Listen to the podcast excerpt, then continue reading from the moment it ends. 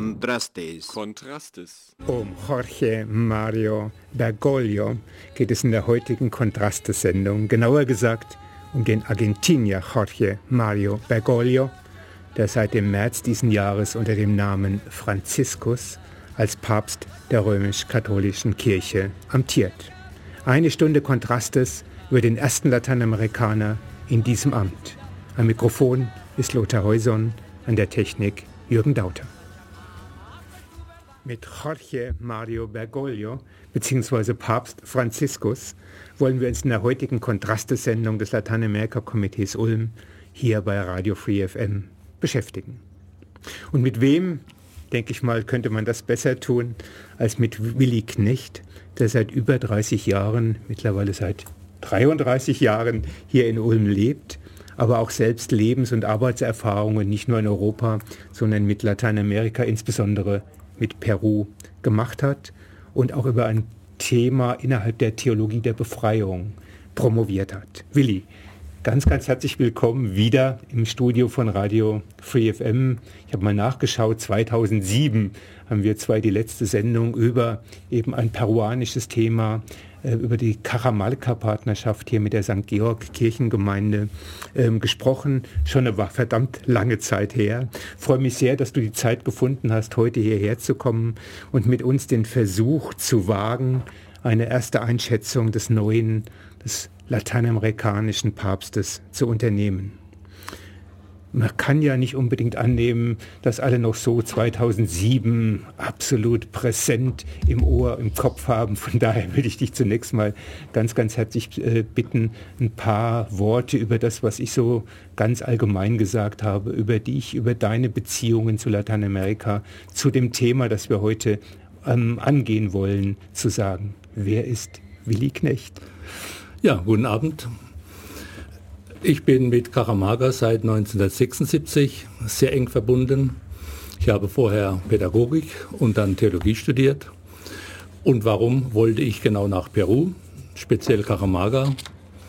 Nämlich als Theologe wollte ich dort arbeiten. Das heißt, ich äh, wollte mit einer Kirche arbeiten, die ganz entschieden auf der Seite der Ärmsten, der Ausgestoßenen, der Indios, wie man damals sagte, äh, arbeitet und lebt die dortige Diözese Karamaga war bekannt dafür, dass sie ganz entschiedene Positionen bezogen hat, äh, zusammen mit einem Bischof, der äh, als ganz einfacher Mensch mitten unter den Indios gelebt hat. Und genauso wollte ich auch leben und bin deswegen in diese Diözese gekommen. Und habe dann gleich auch miterlebt, was das heißt, Kirche unter den Armen zu sein. Für eher innerkirchlich orientierte Menschen sei gesagt, dass mir der Bischof, ich war ja Laie, bin noch Laie, äh, sofort äh, die Beauftragung gegeben hat, praktisch alles in einer Gemeinde zu machen. Äh, Taufen, Predigen, Beerdigungen äh, und äh, Gemeindeleitung sogar, äh, was heute viele noch anstreben und dafür kämpfen. Das war damals schon ganz üblich. Äh, ich selbst habe das allerdings, ich durfte das, habe es aber weniger gemacht, nämlich meine Aufgabe war, äh, Menschen, Frauen und Männer zu begleiten auf diesem Weg, dass sie genau das dann auch machen können im Auftrag ihrer Gemeinde und im Auftrag des Bischofs. Und das war, muss noch mal zu sagen, in welchen Jahren? Ich war konkret Anfang 1976, mhm. bin ich äh, nach mhm. Karamaga gekommen, ja. genauer gesagt in eine Landgemeinde äh, außerhalb von Karamaga, in eine Gemeinde inmitten von Campesinos und war dort bis 1980 und von dort, äh, äh, wie gesagt, äh, nach meiner Rückkehr bin ich in Ulm gelandet. Das ist ja noch nicht so ganz selbstverständlich, dass man nach Nordperu ähm, damals gegangen ist. Ähm, jetzt müsste schon noch ein paar Takte, glaube ich, sagen zur Besonderheit. Die hat uns ja damals äh, 2007 auch so beschäftigt. Diese Gegend ähm, Karamalka ist ja vor allem durch etwas gekennzeichnet, mittlerweile durch etwas gekennzeichnet, was für Peru auch in den Jahrhunderten davor durchaus bedeutungsvoll äh, gewesen ist, vor allen Dingen durch die spanische Kolonisationsmacht, nämlich Goldabbau. Ähm, noch dazu hast du gesagt, eine indigene Gegend oder wie man damals auch gesagt hat, eine Indio-Gegend. das hat die Situation so besonders zugespitzt. Ne? Ja, also wie du schon gesagt hast, schon über viele Jahrhunderte hinweg, die Spanier, die Europäer generell, die kamen ja nach Amerika auf der Suche nach Gold vor allem In äh, Karamaga trafen sie zuerst mit dem damaligen Inka-Herrscher zusammen, wobei sie trafen zusammen heißt, äh, sie haben äh, ihn gefangen genommen und dann getötet. Und äh, um des Goldes wegen und äh, sei daher und bis heute ist Karamaga seit den 90er Jahren vor allem wieder äh, eine äh, Gegend, in der das, Ol, das Gold eine beherrschende Rolle spielt. Übrigens, die damaligen äh, Indios, um das so zu sagen, manche bezeichnen sich auch selbst ganz voller Stolz auch heute noch so, die haben geglaubt, die, dass die Spanier an einen äh, ganz mächtigen Gott glauben. Mhm. Und sie haben gemeint, das wäre das Gold. Nämlich dafür riskieren sie ihr Leben. Und für was setzt man sein ja. Leben ein? Für das Höchste, das es überhaupt gibt, nämlich für das Gold. Und äh, so wurden sie, etwas zynisch gesagt, auch in diesem Sinne evangelisiert mhm. bis in unsere Zeit, bis dann eben eine ganz neue Pastoralarbeit begann, äh, die eben etwas ganz anderes gesagt hat in den 60er Jahren. Aber jetzt nochmal äh, konkret, was die Goldgeschichte heute anbelangt. In Karamaga, das ist natürlich historischer Zufall, äh, äh, besteht und wird auch äh, entsprechend gearbeitet. Die größte Goldmine in ganz Lateinamerika und die profitabelste der Welt. Profitabel heißt, dass mit äh, ziemlich geringen Einsatz, auch unter Vernachlässigung sämtlicher Umweltvorrichtungen, äh, also Umweltschutz und so weiter, also dort sehr günstig Gold im Tagebau Welche gefördert Firmen werden kann. da drin? Bitte? Welche Firmen stecken dann da drin? Die Hauptfirma, es gibt natürlich viele noch mehrere ja. kleinere Firmen, äh, die Hauptfirma ist äh, Humot Mining Corporation, äh, die inzwischen zweitgrößte Goldfirma der Welt aus Nevada, USA. Aus Nevada. Ja. Und die hat äh, 1993 dort anfangen dürfen. 1992 äh, wurden die Verträge mit der damaligen peruanischen Regierung unterzeichnet, äh, wie die damalige peruanische Regierung. Der Diktator Fujimori ist vielleicht einigen bekannt vom Namen her. Äh, die damalige Regierung hat gesagt, es, war noch nie so leicht gewesen, äh, ne, umgekehrt, Entschuldigung. Die Firma, die, äh, gesagt, die Firma ja. hat gesagt, die, der Konzern hat gesagt, ja. es war noch in keinem Land der Welt so leicht gewesen, so leicht äh, und so günstige Verträge zu schließen wie mit, wie mit der damaligen peruanischen Regierung. Aber wir haben mittlerweile ja nun in den letzten Jahren immer stärker hier auch gehört und nicht zuletzt auch von dir vermittelt bekommen, dass sich da schon auch Widerstand ähm, entwickelt hat, also auch die Gegenbewegung, weil das ist ja die Zerstörung von zentralen Lebensgrundlagen der dortigen Bevölkerung. Ähm, kannst du da noch mal ein paar Takte dazu sagen? Ja, natürlich ganz wenig nur. Also ein ganz zentrales äh, Thema ist äh, die Wasserproblematik. Mhm äh, dass praktisch die, die Wasseradern äh, der Berge durchschnitten werden. Und äh, äh, heute gibt es um ganz Karamaga herum fast nur trockene Kanäle. Äh, natürlich die damit verbundene Verschmutzung auch, vieles andere mehr, hat angefangen mit ganz massiven Landvertreibungen. Äh, wie in vielen armen Ländern hat die, äh, die dort wohnende Landbevölkerung keine, äh, keine Besitztitel. Ja. Und der Staat ja. kann dann einfach sagen, mithilfe, also die ja. Konzerne benutzen das natürlich, das Land gehört ja euch gar nicht, da rücken einfach Planierrauben an, ohne Vorwarnung und, und äh, wälzen alles nieder. Die Leute werden vertrieben und enden natürlich in den Elendsviertel. So hat es angefangen und äh, das geht bis heute weiter. Erst langsam hat sich Widerstand gebildet. Äh, Ende der 90er Jahre, aber es kam zu einem ersten Höhepunkt 2003 bis 2005, als ein Berg, der in der Nähe der Stadt war, der besonders viel Goldanteile enthält, äh, praktisch platt gemacht werden sollte. Und da gingen dann auch die Menschen in der Stadt endlich mal auf die Straße. Vorher waren ja die Campesinos, vor allem die Leidtragenden. Das hat aber die in der Stadt noch nicht, nicht allzu so sehr besonders berührt. interessiert. Ne? Ja. Ja, ja. Und jetzt äh, wieder neu das, äh, seit 2007, Entschuldigung, 2011 und 12 also vor kurzem äh, wird ein neues Projekt, das genauso groß ist wie das ursprüngliche, also ein, neues Gebiet in der Nähe dort, neu erschlossen, ist schon längst erschlossen und da soll jetzt mit dem Abbau begonnen werden. Und da sind seit einigen Monaten heftige Kämpfe. Es kam auch zu Toten, zu Erschießungen. Also auf offener Straße wurden Menschen erschossen. Äh, Militär äh, rückte an, äh, etwa ein, 1500 äh, bis 2000 Militärs aus Lima. Wurde der Ausnahmezustand verhängt. Widerstandsführer wurden verhaftet und auch einige gefoltert.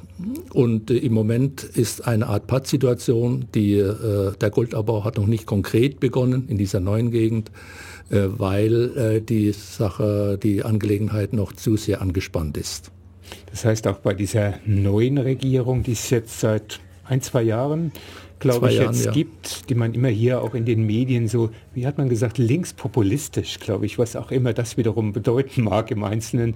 Also hat auch Militär eingesetzt, hat Militär nach Norden geschickt, also nach Karamalka geschickt, ist Peru äh, ziemlich abhängig, also ökonomisch ist es ein Rückgrat, der Goldabbau.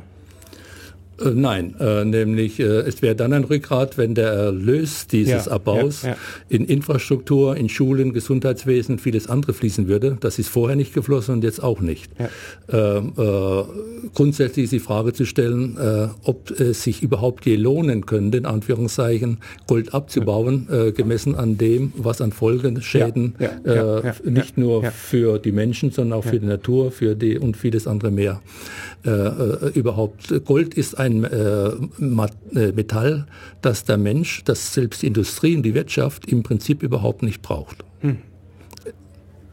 Exakt, also im Prinzip immaterielle Werte, ja. die damit offensichtlich verbunden werden. Ja. Aber die Spanier haben ja schon im ja. 16. Jahrhundert äh, das den Menschen so vermittelt, als ob das das Höchste also, werde, äh, wäre, ich habe es ja gesagt, als ob es äh, der äh, Gott schlechthin wäre, für den es sich lohnt, äh, allergrößte Opfer zu bringen. Und das ist für, für mich heute genau noch so. Um des Goldes willen äh, werden Menschen vertrieben, werden Landschaften zerstört, wird Wasser verunreinigt, nur damit einige wenige dann davon äh, profitieren und äh, immense Gewinne machen. Mit Jorge Mario Bergoglio bzw. Papst Franziskus wollen wir uns in der heutigen oder beschäftigen wir uns in der heutigen Kontraste-Sendung des Lateinamerika-Komitees Ulm bei Radio Free FM. Unser Gesprächspartner, gerade haben wir ein bisschen was auch über seine Beziehungen, nicht zuletzt zu Lateinamerika oder nochmal konkreter zu Peru gehört. Ähm, unser Gesprächspartner ist Willi Knecht, ähm, hier mittlerweile seit über 30 Jahren in Ulm lebend und eben auch ähm, eine Promotion äh, gemacht, eine Dissertation angefertigt über Aspekte der Theologie der Befreiung. Willi, ähm, viel konnte man lesen ähm, nach der Übergabe des Amtes von Benedikt dem 16. beziehungsweise dem Kardinal Ratzinger ähm, jetzt hin zu ähm, Franziskus, welch ein enormer Reformbedarf denn auch in der katholischen Kirche mittlerweile existiert. Es gab viele, viele ähm, Dinge, die sich in letzter Zeit auch öffentlich ähm, zur Diskussion gestellt haben oder öffentlich diskutiert wurden. Die Frage der Banken, ähm, die Frage natürlich des sexuellen Missbrauchs sind nur einige wenige, glaube ich, dieser Aspekte. Es hat aber wohl auch natürlich den Aspekt der Lateinamerika-Politik. Ähm, Bergoglio ist Argentinier, er ist der erste Lateinamerikaner. Du hast vorhin mal, als wir im Vorgespräch zusammen waren, gesagt, ein Lateinamerika Lateinamerikaner konstituiert, macht noch keine neue Politik, noch keine neue Lateinamerika-Politik. Aber er hat dieses Herkommen, ist der erste Jesuit, ähm, der gewählt wurde zum Papst, ähm, können wir vielleicht mal zunächst mal versuchen, so ein paar Dinge zusammenzutragen. Stichwort Reformbedarf, Stichwort Hinterlassenschaft ähm, von Benedikt dem 16. Ja, da möchte ich mit der Hinterlassenschaft von Benedikt dem 16. und seinem Vorgänger Johannes Paul II. reden wo ja äh, Josef Ratzinger eine entscheidende Rolle ja. gespielt hat in den 80er Jahren als Präfekt der Glaubenskongregation. Und diese Hinterlassenschaft Was man war, früher mal die Heilige Inquisition genannt hat. Das ja. ist die Nachfolge, ja. ja. Äh, ganz kleine äh, Korrektur, wenn du mir erlaubst. also natürlich. ich habe nicht über die Theologie mhm. der Befreiung geschrieben, äh, sondern mein Auftrag war, über die Aufbrüche der Kirche in Lateinamerika okay, ja. in der Folge des Zweiten Vatikanischen Konzils zu schreiben. Äh, ich war dann, ich habe, äh, wie schon gesagt, äh, Theologie studiert, 1971 bis 75 in, bei den Jesuiten in Frankfurt St. Georgen. Und zusammen mit anderen Lateinamerikanern war ich dabei. Wir haben den ersten Arbeitskreis Theologie der Befreiung in Deutschland mhm. überhaupt mhm. gegründet, 1971 bereits. Und ich spreche eigentlich nicht immer über die Theologie der Befreiung, sondern dass, äh, wenn das Evangelium richtig verkündet wird, dann ist das eine befreiende Botschaft und darüber, das ist mein Thema. Und eine befreiende Kirche, die auf der Seite der Armen steht und gegen das Unrecht kämpft. Äh, jetzt zu der Hinterlassenschaft. Ich habe ja schon angedeutet, in wenigen Worten, in welche Art von Kirche ich gekommen bin durch diesen Bischof seit den 60er, 70er Jahren, was sich da getan hat. Also ganz entschieden auf der Seite der bisher verachteten, mhm. auch rassistisch verachteten Indios, die wie Dreck behandelt wurden, die überhaupt keinen Zugang hatten zu, äh, zu all dem, was wir als menschenwürdiges Leben ansehen. Ich glaube, das also kann man sich hier Bildung, überhaupt nicht vorstellen, mehr, in weiten ja. Teilen. Ich habe selbst ähm, gesehen, wie, äh, äh, wie man hm. Indios buchstäblich aus der Stadt geworfen hat, weil sie angeblich äh, nicht würdig sind, in ja. der Stadt zu sein und vieles andere mehr. Also unglaublicher Rassismus. Und nun eine Kirche auf der Seite dieser Menschen. Und äh, zum ersten Mal haben die Menschen überhaupt eine Kirche erfahren oder eine Botschaft erfahren, dass, wenn sie schon an Gott glauben, sie glauben ja an Gott, aber dass ein Gott ist, vor dem sie keine Angst haben müssen, mhm. sondern ein Gott ist, der mitten unter ihnen Mensch geworden ist und mit ihnen lebt und sie ermutigt, aus diesem Leben herauszukommen, das sie bisher haben, nämlich ein, ein besseres Leben, in jeder Hinsicht ein menschenwürdiges Leben zu bekommen. Und da haben sie in der Kirche zum ersten Mal äh, äh erfahren, von der Kirche erfahren, äh, erstmal diese Botschaft, aber dann auch eine Kirche erfahren, die das mit ihnen lebt und äh, mit ihnen diesen Weg geht. Äh, es gäbe da viel darüber zu sagen. Es hat zu einem unglaublichen Aufblühen von Indio-Kommunität, von Comunidades, das heißt von Indio-Gemeinschaften, von Gemeinden und Gemeinschaften überhaupt geführt, wo die ganze, äh, wo man wieder auf die alten Werte der Inkas und Vor-Inka-Zeiten zurückkam, dass auf die, äh, aufs Gemeingut, auf äh, öffentliche Güter, dass das Wasser, die Luft, die Erde allen gehört und dass sie geschaffen wurde, um alle Menschen auch zu ernähren und so weiter und so weiter und dass das das Wichtigste wäre und können noch viel mehr darüber erzählen. Aber dann in den 80er Jahren hat äh, in Rom eine große, gab es eine große Kehrtwendung unter Josef Ratzinger vor allem. Er war der große Ideologe äh, wurde diese ganze Arbeit, äh, Basisarbeit mit den Ärmsten Lateinamerika buchstäblich bekämpft. Und zusammen mit Johannes Paul II. hat man es fertiggebracht, diese äh, äh, Arbeit äh, inmitten der Ärmsten von oben herunter nicht nur zu erschweren, sondern in vielen Bereichen auch zu, ja nicht nur zu behindern, sondern auch zu zerstören sogar. Man muss sich darüber äh, man muss sich vorstellen, dass in Lateinamerika ein Bischof eine unglaubliche Macht hat. Er kann von heute auf morgen Leute entlassen oder auch das, äh, das Militär schicken oder einen Staatsanwalt schicken und alles Mögliche. Zumindest war das in den 70er, 80er Jahren so, 80er, 90er Jahren noch so. Und äh, äh, durch diese Bischofsernennungen, die nun gemacht wurden, äh, kam es zu einem offenen Kampf gegen diese Basisgemeinden. Mhm.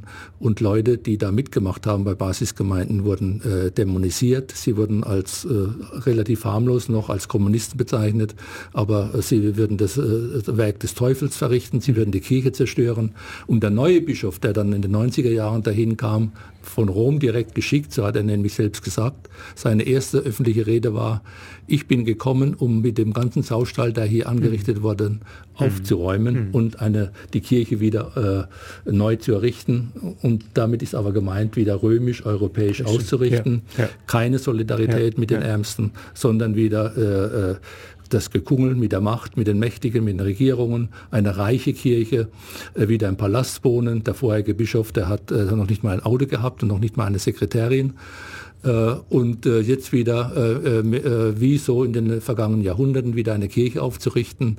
Und das war eigentlich, das ist natürlich etwas überspitzt gesagt und schwarz-weiß gesagt, die Vorstellung von Kirche, die dann Josef Ratzinger hatte und die er bis zuletzt als Papst ebenso hatte. Und äh, das heißt, es kam zu einer ungeheuren, äh, ich sage jetzt mal auch spirituellen, geistigen Verelendung der Menschen, weil äh, die Priester gingen nicht mehr zu den Ärmsten. Es wurde ihnen teilweise auch verboten, aber viele einheimische Priester, die waren auch ganz froh, dass jetzt sie nun wieder wie man in Peru sagt, wieder an die vollen Fleischtöpfe rankamen. Mhm. Und äh, ein, einige Priester haben mir sogar gesagt, ich bin doch nicht blöd und gehe zu den Indios raus, da, da mache ich mir, mach ich mir dreckig und äh, die haben noch nicht mal eine Dusche da draußen und was soll ich denn schlafen ja. und so weiter. Ja. Also da müsste ich schön blöd sein, wenn ich zu den Leuten gehe. Sind aber Priester äh, und von, von diesen Art von Bischöfen, die ich genannt habe, gefördert, gezielt dort eingesetzt. Und da äh, kann ich nach meiner Meinung und das ist nicht nur meine Meinung, sind seriöse Theologen sagen das auch. Äh, dadurch sind die eigentlichen Fundamente das heißt, der Kirche zerstört Kirche worden. wurde wieder zu dem, was sie davor jahrhundertelang war, Verkörperung, Machtinstitution. Ja, die heilige Allianz, die heilige Allianz von Thron und Altar. Und ja, Geld. Ja. Und Geld. Ja. Ähm, dies ist Politik, die insbesondere von Ratzinger auch formuliert worden ist, ein Stück auch exekutiert worden ist im Sinne der, der Glaubenskongregation. Johannes Paul II., also Wojtyla, hat es ja im Prinzip ja, buchstäblich exekutiert. Nun ist ähm, ja eine ganz ähm, vielleicht für die Schreiber dieser, dieser neuen Politik, der damaligen Politik, etwas erstaunliche Variante gekommen. Dass wer nach Lateinamerika kommt, wird dies sofort feststellen. Evangelikale. Gruppierungen, vor allen Dingen aus den USA, weil die Probleme sind ja nicht deshalb verschwunden, die sozialen, die ökonomischen Probleme, weil in Rom eine entsprechende Politik formuliert worden ist von Seiten des Papstes oder dessen Glaubenskongregation. Das heißt, die Probleme sind geblieben vor Ort, niemand hat sich mehr um sie gekümmert, so wie du es gerade dargestellt hast. Die Evangelien haben diese Chance genutzt. Ja, das war natürlich auch politisch gewollt. Schon in den 70er, 80er Jahren, Jahren wurde ja die Theologie der Befreiung, eine entsprechende Praxis äh, von den USA als äh, Staatsfeind Nummer eins erklärt. Ja. Äh, und entsprechend bekämpft, äh, mit Unterstützung des Vatikans, also vice versa, beiderseitig. Ja. Äh, Reagan war damals ja, der genau. US-Präsident, ja. Und Natürlich hat er, steckt da folgende Politik dahinter. Die jetzigen, ich sage auch ganz bewusst Sekten, äh, Abspaltungen, äh, die folgende Botschaft verbreiten, nämlich äh, äh, ist alles nicht so schlimm, wie es euch geht. Ihr müsst nur, die Armen sind selbst schuld an ihrem Schicksal. Äh, sie sind halt so faul und äh, mhm. äh, jeder hat ja die Chance, äh, reich zu werden. Er muss nur entsprechend äh, Geschäfte machen können und vieles andere mehr. Und Gott belohnt die Reichen und die, deswegen sind sie ja reich. Er steht auf ihrer Seite und äh, davon abgesehen ist alles sowieso alles nicht so wichtig, nämlich also selbst wenn, wenn jemand schwer krank ist, ein, wenn eine Mutter ihrem Kind nichts zu essen geben kann, es macht doch nichts, nämlich es kann ja schlimmstenfalls sterben, verhungern und dann kommt es als kleiner Engel sofort in, die, hm. in den Himmel. Ja, ja. Habe ich wörtlich so gehört. Ja. Das heißt, äh, äh, reines Opium, Vertröstung, entweder wird man reich oder man kommt sowieso gleich in den Himmel. Also äh, es ist, äh, manche sagen sogar, es ist Sünde, äh, kranke Menschen zu behandeln, weil ja es Gottes Wille ist, dass die Menschen krank sind und wer sie trotzdem behandelt, der verstößt gegen den Willen Gottes. Und geschweige denn, dass man für gerechte Verhältnisse sorgt, dass es keinen Hunger mehr gibt und so weiter. Das hat mit Glaube alles nichts zu tun. Im Gegenteil, äh, für Gerechtigkeit eintreten, dass wirklich alle Kinder was zu essen haben, dass sie sauberes Wasser haben und so weiter. Äh, äh, das ist Rebellion gegen die Ordnungsmacht und die ist ja von Gott eingesetzt. Also genauso wie man das im Mittelalter kennt, so wie bei Martin Luther vor 500 Jahren, also nicht bei ihm, sondern ja, ja, die Verhältnisse damals.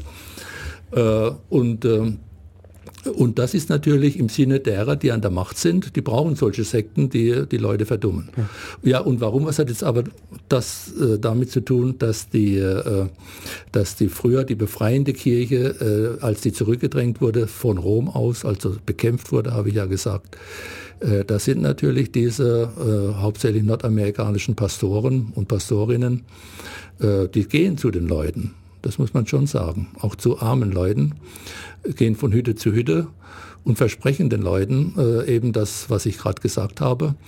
Die katholische Kirche, jetzt im Sinne der einer befreienden Kirche, ist ja nicht mehr präsent und die stoßen dann in einen Leerraum, auch in einen spirituellen Leerraum hinein, äh, suchen, äh, ich möchte den Armen nicht die Schuld geben, wenn sie jetzt diesen Leuten danach laufen, die suchen nach einem Halt, nach einer Orientierung und äh, es ist keine, kaum eine Alternative da. Mhm.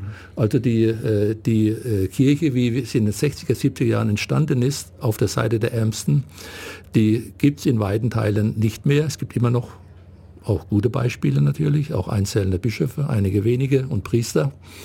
Aber in die vielen Lehrräume, in die Elendsviertel, ich war zuletzt in, äh, äh, das heißt vor einem halben Jahr für vier Wochen in Bolivien bei den Straßenkindern, auch in Elendsvierteln, in La Paz dann in El Salvador, unter anderem auch äh, in den Elendsviertel, wo die Maras herrschen, die Jugendbanden.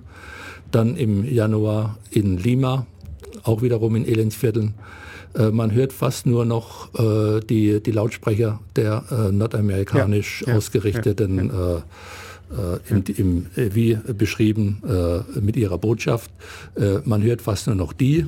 Ich war in ein, und wenn man noch einige wenige Priester sieht, die unter den Ärmsten leben, sind das meist ausländische Priester, also nicht Einheimische, nicht Peruaner oder nicht Bolivianer, ist in den Priesterseminaren der jeweiligen Länder werden fast nur noch Priester ausgebildet, die im Stile vor dem Konzil und oder der vergangenen Jahrhunderten ihre Sakramente spenden und sich dafür gut bezahlen lassen und ansonsten sich ein gutes Leben leisten.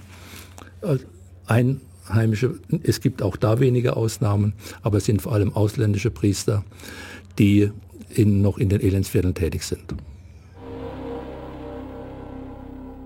März diesen Jahres, seit März 2013, amtiert in Rom ein neuer Papst aus Lateinamerika, Jorge Mario Bergoglio, beziehungsweise Papst Franziskus. Ähm, aus Lateinamerika ist noch ein bisschen allgemein formuliert, Willi. Er kommt konkret aus Argentinien. Ähm, du hast vorhin über die Rolle viele Jahrhunderte lang der Kirche ähm, gesprochen, also die, als Teil des Machtsystems in den jeweiligen Ländern Lateinamerikas, Südamerikas, Mittelamerikas. Ähm, die Rolle, ähm, die Bergoglio während der Zeiten der Militärdiktatur in Argentinien gespielt hat, ist auch relativ schnell nach seiner Wahl diskutiert worden. Ähm, ich glaube, man kann sagen, durchaus weltweit diskutiert worden, natürlich insbesondere in Argentinien selbst. Um das nochmal in die zeitliche Schiene einzuordnen, der Putsch, von dem ich gerade rede, fand 1976 statt. Ja, nicht der erste in der Geschichte Argentiniens gewesen, aber einer derjenigen, die am repressivsten gewesen sind. Man schätzt ja bis zum heutigen Tage, dass es etwa 30.000 Menschen gibt, ähm, die entweder ähm, verschwunden sind oder sogenannt verschwunden sind, die umgebracht wurden in den Repressionen des sogenannten Kampfes gegen die Subversion, wie das ja die Militärs genannt haben. Die Kirche war ich glaube, das kann man sagen, Teil durchaus auch dieses Kampfes gegen die Subversion, zumindest in Teilen oder in größeren Teilen. Und ähm, du hast dich ein bisschen näher auch beschäftigt mit der Rolle, die Bergoglio spielte. Wie gesagt, es ist sehr stark diskutiert worden. Vielleicht kannst du deine Ergebnisse äh, mal so in ein paar Worte kleiden. Ja, ich bin auch mit der argentinischen äh, Situation enger vertraut seit den 70er Jahren.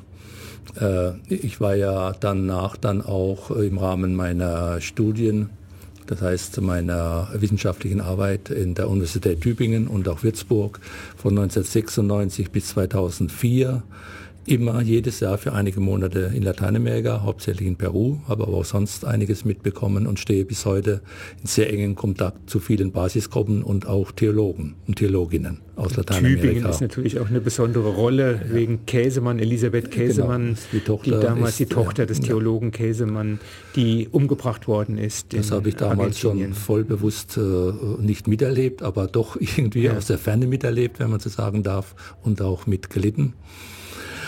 Äh, nun ist, äh, ich habe vorher von einer, wie ich das nenne, befreienden Kirche ja. gesprochen, ja. auf der Seite und inmitten der, der Armen. Äh, diese Kirche war in äh, Argentinien und vielleicht zusammen auch äh, in Kolumbien, äh, sind die zwei Länder, die, wo diese Kirche am wenigsten vertreten mhm. war. Mhm.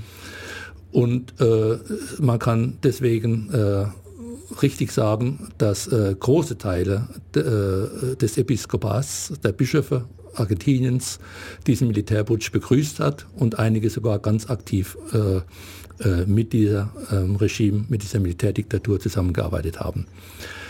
Äh, jetzt zur Rolle von äh, Jorge Bergoglio. Er war damals Provinzial der Jesuiten ich weiß in etwa, was das bedeutet. Ich habe ja bei den Jesuiten in hm. Frankfurt hm. studiert. Er war für Argentinien mit äh, verantwortlich. Er war der höchste Jesuit in Argentinien. Äh, war damals relativ jung, ich glaube 36 Jahre etwa. Und äh, er war zumindest, was man sagen kann, kein Widerstandskämpfer. Äh, das heißt, er hat nicht offen Front gemacht mhm. gegen dieses Regime. Man kann ihm aber so äh, nach meinen Recherchen und viel, was ich gelesen habe und was andere auch sagen, er war kein offener Sympathisant des Regimes. Ja, ja. Äh, es geht hauptsächlich um die Frage, ob er zwei Priestern, hm. äh, die bedrängt wurden, die mit Morddrohungen auch äh, vertrieben wurden dann, ob er denen hätte helfen können oder ob er sogar mitgewirkt hm. hat, äh, dass äh, sie dann auch kurzfristig verhaftet wurden. Äh, ich möchte folgendes Beispiel nennen. Ich habe mit einem Bischof gearbeitet, meinen früheren Bischof, der alte Bischof, habe ich ja vorher erwähnt, der ganz entschieden äh, Widerstand geleistet hat gegen ungerechte Verhältnisse und wo viele seiner Mitarbeiter auch im Gefängnis waren. Ja. Und er hat uns immer wieder erzählt, gerade auch den Ausländern, und es waren ja in Argentinien zwei ausländische Priester, äh, die da ja. Morddrohungen ja, erhielten äh, gerade in Ausländern hat er gesagt, äh, geht nicht zu weit. Ich will keine Märtyrer hier produzieren. Also seid vorsichtig. Äh, und äh, wenn das ein Bischof, der von Karamaga, mir das sagt, dann weiß er, warum er das sagt. Mhm. ich vergleiche das etwas, weil ich auch, äh, damals gab es auch eine Militärdiktatur in Peru, auch dort gearbeitet habe und engste Mitarbeiter von mir gefoltert wurden und ich nicht. Nicht, weil ich weggegangen bin, sondern weil ich äh, äh, als Ausländer einen gewissen Schutz hatte. Äh, ist es dann leicht, über Verhältnisse zu urteilen, zum Beispiel sagen, ja, der hätte ja Widerstand leisten müssen oder hätte sagen müssen, bleibt dort und äh, also die zwei Priestern bleiben im Elendsviertel, kämpft mit denen weiter zusammen. Kämpfen heißt natürlich immer nur mit Worten, ist klar, also auf ihrer Seite sein. Ich vermute, und das könnte ich innerlich nachvollziehen und auch akzeptieren, er hat aus Sorge um das Leben dieser beiden gesagt, geht lieber wieder zurück. Mhm. So kann ich mir das vorstellen. Äh, mit Sicherheit war er, wie gesagt, kein Widerstandskämpfer. Man kann äh, sagen natürlich, er hätte mutiger sein können, vielleicht sein müssen. Äh, äh, es gab nämlich äh, Bischöfe, ein Bischof, der wurde ermordet. Mhm. Und das Bemerkenswerte nun aber ist, bevor er Papst wurde, vor drei, vier Jahren war der Todestag dieses ermordeten Bischofs, Bischof Agnelli, der ein Opfer der Militärdiktatur wurde. Äh, er hat äh, zum 30. Todestag, ja, das muss dann wohl 2008 oder 2009 gewesen sein, dieses Bischofs eine Predigt gehalten, hat den Ort besucht, wo er getötet wurde und hat diesen Bischof als... Bergoglio. Äh, nein, Bergoglio ist, ja, ja, genau, ist, da, ist da genau. hingefahren mhm. und hat diesen ja, ermordeten Bischof als ein, äh, eine herausragende Zeuge des Glaubens äh, genannt, hat seine Spiritualität, äh, das heißt, Spiritualität heißt in Lateinamerika oder jetzt in einer Kirche der Armen, auf der Seite der Armen auch Gott entdecken und mit ihnen zusammen äh, das Reich Gottes hier ansatzweise mhm. verwirklichen. Das ist Spiritualität. Das hat er sehr äh, herausgehoben und äh, es ist sehr glaubhaft, dass er in den letzten Jahren, bevor er zum Papst gewählt wurde und danach ja dann auch, äh, also diese Kirche der Armen sehr begrüßt und äh, selbst ein sehr gutes Beispiel für äh, für eine Kirche der Armen selbst gibt. Das heißt, sehr bescheiden. Die vielen Sachen sind ja bekannt, braucht man jetzt nicht alle aufzuzählen. Dann lass uns. Also mhm. Schuld oder nicht Schuld, mhm. das steht mir nicht zu, das zu sagen. Man sollte da sehr vorsichtig sein, wenn man noch nie in einer solchen Situation gelebt hat. Ganz einfaches Beispiel, vielleicht etwas äh, ja, nicht angemessen, aber ich sage es trotzdem. Wer äh, würde ernsthaft Angela Merkel heute vorwerfen, dass sie keine Widerstandskämpferin war? Klar. Sie hätte sein können. Sie war eine Mitläuferin, kann man sagen. Ist nicht schlecht gesprochen, aber es war wohl so. Und äh, der damalige äh, Jesuitenprovinzial, also Bergoglio, war eben auch irgendwie jemand, der es vorgezogen hat, zu schweigen, um keine großen Probleme zu verursachen. Aber er war auf jeden Fall, das wäre die Quintessenz, glaube ich, aus deinen Worten. Wie gesagt, hier in Deutschland ist ja nun auch diese Diskussion seit dem Faschismus immer und ja. immer wieder geführt worden über die Rolle, die man damals gespielt hat, über die Kollaboration, über die Mittäterschaft, über die kleinen Trittbrettfahrer, die, die das System aufrechterhalten haben. Aber so wie ich dich zusammenfassend, glaube ich, interpretiere, er war kein Kollaborateur nee, der also Das kann man äh, sicher nicht sagen, es, weil einige bekannte Kollaborateure als Bischöfe so auch namentlich bekannt sind. Mit äh, ganz kurz gesagt, er war kein Oscar Romero, hm, ja. El Salvador, ein Bischof, der erschossen wurde, das war er nicht. Aber will man jemand vorwerfen, äh, äh, dass er kein Heiliger, dass er kein Märtyrer ist? Wer von uns ist das schon? Ja. Also da wäre ich etwas vorsichtig ja. und ich habe, ich habe keine Probleme äh, jetzt mit diesem Papst. Äh, vor allem, wenn man das im Unterschied zu den beiden vorherigen Päpsten sieht, äh, äh kann ich froh sein, dass jetzt endlich so ein Mensch wieder äh, äh, Papst geworden ist. Und ich glaube, da gibt es gute Perspektiven. Dann lass uns gleich nach der nächsten Musik darüber sprechen. Ja, wir wollen jetzt mit Willi Knecht, unserem heutigen Gesprächspartner, noch ein paar Minuten sprechen bis 18 Uhr über das, was dieser neue Papst Franziskus schon jetzt, also nach wenigen Monaten seiner Amtszeit, so an sehr öffentlichen Zeichen gesetzt hat. Ähm, aber auch vor allen Dingen darüber reden, was das möglicherweise hier für uns in Deutschland äh, bedeuten könnte, für Reformgruppen, nicht zuletzt innerhalb der katholischen Kirche.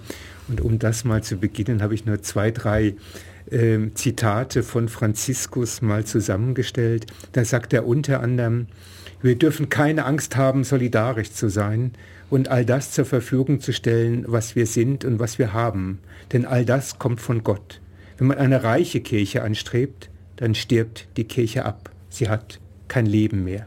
Die Kirche ist keine NGO, sie ist geboren aus der Gnade und ein Zeichen dieser Gnade ist die Armut dein letzter Satz vor der Musik war, dass man das bei den beiden Päpsten davor sicher in dieser Form nie gehört hat. Ähm, also auch das ist natürlich ein Zeichen. Ähm, oder er sagt an einer Stelle, ähm, hab keine Angst, etwas zu riskieren, wenn er bei den Armen lebt, denn sie sind die eigentlichen Subjekte auf unserem Kontinent. Das sind ja schon durchaus starke Aussagen, aber ich glaube, Willi, es ist nicht nur bei Worten geblieben, er hat auch ganz real, praktisch schon innerhalb dieses doch sehr verkrusteten, dieses sehr doch auch machtorientierten römischen Gefüges schon einige Dinge jetzt vollzogen, die zumindest mal ungewöhnlich, um das so zu sagen, ähm, gewesen sind. Ja, vor einigen Tagen hat er ja ein äh, wichtiges Treffen mit der äh, Vertretung aller lateinamerikanischen Ordensleute, Frauen und Männer, in Rom. Äh, diese Vertretung, CLRAR, abgekürzt, klar, klar. Äh, wurde von den beiden Vorgängerpäpsten äh, ganz massiv geschnitten und äh, zum Stillschweigen gebracht, mehr oder weniger. Und allein schon die Tatsache, dass diese äh, äh, Ordensleute ganz offen mit dem Papst reden konnten und er sogar äh, äh, einige Witze über äh, traditionelle Christen gemacht hat und auch in Kardinäle und Bischöfe in Rom gemacht hat. Äh, und äh, dass er sie freundschaftlich empfangen hat und sie sogar ermutigt hat, in dieser Arbeit mit den Armen weiterzumachen oder wieder neu anzufangen. Das ist schon ein großes Zeichen. Bei uns wurde übrigens dieses Treffen vor allem bekannt, weil er äh, zum ersten Mal von einer äh, äh, Schwulenlobby in Vatikan gesprochen hat. Das war bei uns in allen Schlagzeilen, aber das wesentliche Treffen war eigentlich, war der wesentliche Botschaft war zu den Leuten, kümmert euch nicht das, was einige in Rom sagen, von der Kurie ja. oder vom ja. Glaubenswächter sagen, sondern macht weiter, geht zu den Armen, denn das ist die eigentliche Botschaft der Kirche. Lebt also diese Botschaft und kümmert euch nicht in erster Linie um, um Kirchengebote, um andere Dinge, sondern äh, lebt mit ihnen, teilt ihr Schicksal und zeigt auf ihnen äh, so, auf diese Weise, dass Gott und dass Jesus Christus mitten unter ihnen lebt und auch mit ihnen aufersteht. Und mit Auferstehung heißt dann auch Widerstand leisten und für gerechtere Verhältnisse kämpfen und vieles andere mehr. Und äh, eine ganz kleine Kritik, wenn ich die an, äh, was vielleicht aber noch sich ins Positive wendet.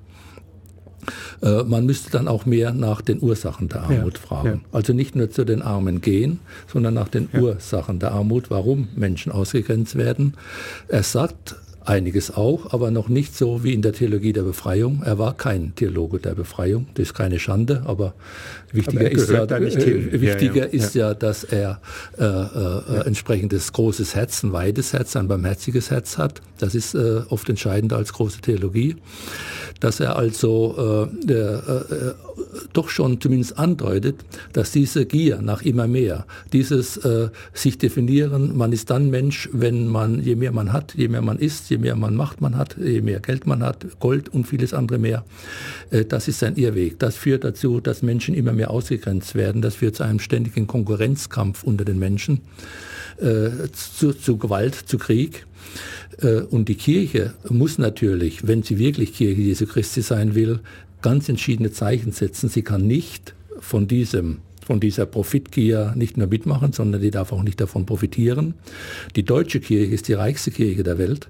Sie lebt, äh, hängt sogar davon ab, ob das Wirtschaftswachstum bei uns weitergeht. Ja. Deswegen ist sie auch, ja. auch für Wirtschaftswachstum, ja. was aber auf die Dauer gar nicht gehen kann. Das heißt, eine Kirche, um das kurz zu fassen, die ihr Fundament darin sieht, finanziell gut ausgerüstet zu sein, äh, die, ihr, die sich praktisch auf Geld gründet, kann nie die Kirche Jesu Christi sein. Und da muss ich die Kirche, die deutsche Kirche speziell ganz stark fragen. Und das ist übrigens auch eine Anfrage an Reformgruppen. Sie werden sicher enttäuscht sein, zumindest für die äh, kurzfristig, wenn es um Fragen wie Zölibat geht oder Gleichberechtigung der Frau ja. der Kirche, ja. für die ich natürlich ja. auch bin und vieles andere mehr. Das wird nicht so schnell kommen. Aber Sie müssen sich noch wegen einer anderen Sache sehr äh, sehr auf der Hut sein, nämlich auch die Reformgruppen sind Teil dieser reichen Kirche.